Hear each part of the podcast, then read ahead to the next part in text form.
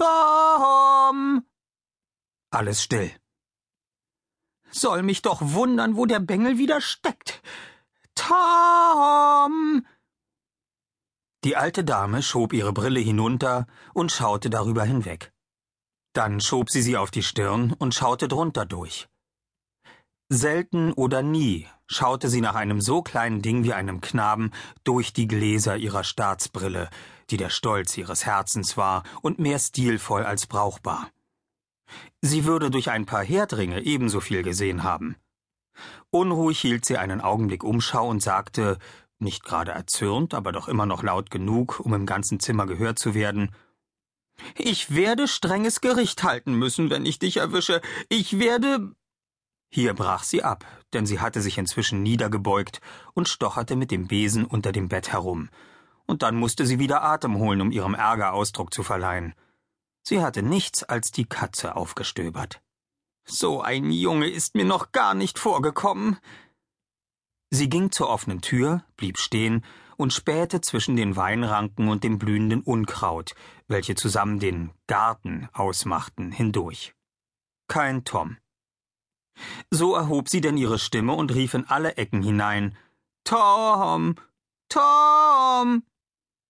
Hinter ihr wurde ein schwaches Geräusch hörbar, und sie wandte sich noch eben rechtzeitig um, um einen kleinen Burschen zu erwischen und an der Flucht zu hindern. Also da steckst du. An die Speisekammer habe ich freilich nicht gedacht. Was hast du denn da wieder gemacht? Hä? Nichts? Nichts? Schau deine Hände an und deinen Mund. Was ist das? Bei Gott, ich weiß es nicht, Tante. Aber ich weiß es. Es ist Marmelade. Wie oft hab ich dir gesagt, wenn du über die Marmelade gingest, würde ich dich bläuen. Gib mir den Stock her. Der Stock zitterte in ihren Händen. Die Gefahr war nah. Holla, Tante, sieh dich mal schnell um. Die alte Dame fuhr herum und brachte ihre Röcke in Sicherheit, während der Bursche, den Augenblick wahrnehmend, auf den hohen Bretterzaun kletterte und jenseits verschwand. Tante Polly stand sprachlos. Dann begann sie gutmütig zu lächeln. Der Kuckuck hole den Jungen. Werd ich denn das niemals lernen? Hat er mir denn nicht schon Streiche genug gespielt, dass ich ihm immer wieder auf den Leim gehe? Aber alte Torheit ist die größte Torheit und ein alter Hund lernt keine neuen Kunststücke mehr. Aber, du lieber Gott, er macht jeden Tag neue, und wie kann jemand bei ihm wissen, was kommt? Es scheint, er weiß ganz genau, wie lange er mich quälen kann, bis ich dahinter komme, und ist gar zu gerissen, wenn es gilt, etwas ausfindig zu machen, um mich für einen Augenblick zu verblüffen oder mich wider Willen lachen zu machen. Es ist immer dieselbe Geschichte, und ich bringe es nicht fertig, ihn zu prügeln. Ich tue meine Pflicht nicht an dem Knaben, wie ich sollte. Gott weiß es. Spare die Rute, und du verdirbst dein Kind, heißt es. Ich begehe vielleicht Unrecht und kann es vor mir und ihm nicht verantworten, fürchte ich. Er steckt voller Narrenspossen und allerhand Unsinn, aber einerlei. Er ist meiner toten Schwester Kind, ein armes Kind, und ich habe nicht das Herz, ihn irgendwie am Gängelband zu führen. Wenn ich ihn sich selbst überlasse, drückt mich mein Gewissen, und so oft ich ihn schlagen muss, möchte mir das alte Herz brechen. Nun, nun, mag's drum sein. Der geborene Mensch bleibt halt sein kurzes Leben durch in Zweifel und Irrtum, wie die Heilige Schrift sagt. Und ich denke, es ist so. Er wird wieder den ganzen Abend blinde Kuh spielen, und ich sollte ihn von Rechts wegen, um ihn zu strafen, morgen arbeiten lassen. Es ist wohl hart für ihn, am Samstag still zu sitzen, wenn alle anderen Knaben Feiertag haben. Aber er hasst Arbeit mehr als irgend sonst was, und ich will meine Pflicht an ihm tun, oder ich würde das Kind zugrunde richten. Tom spielte blinde Kuh und fühlte sich sehr wohl dabei. Zur rechten Zeit kehrte er ganz frech nach Hause zurück, um Jim, dem kleinen farbigen Bengel, zu helfen, noch vor Tisch das Holz für den nächsten Tag zu sägen und zu spalten. Und schließlich hatte er Jim die Abenteuer des Tages erzählt, während Jim drei Viertel der Arbeit getan hatte. Toms jüngerer Bruder, oder vielmehr Halbbruder, Sid war bereits fertig mit seinem Anteil an der Arbeit, dem Zusammenlesen des Holzes, denn er war ein phlegmatischer Junge und hatte keinerlei Abenteuer und kühne Unternehmungen. Während Tom nun seine Suppe aß und nach Möglichkeit Zuckerstückchen stahl, stellte Tante Polly allerhand Fragen an ihn. Arglistige und verfängliche Fragen, denn sie brannte darauf, ihn in eine Falle zu locken. Wie so viele gutherzige Geschöpfe bildete sie sich auf ihr Talent in der höheren Diplomatie nicht wenig ein und betrachtete ihre sehr durchsichtigen Anschläge als wahre Wunder inquisitorischer Verschlagenheit. Tom, sagte sie, es war wohl ziemlich heiß in der Schule. Hm? Ja. Sehr heiß, hm?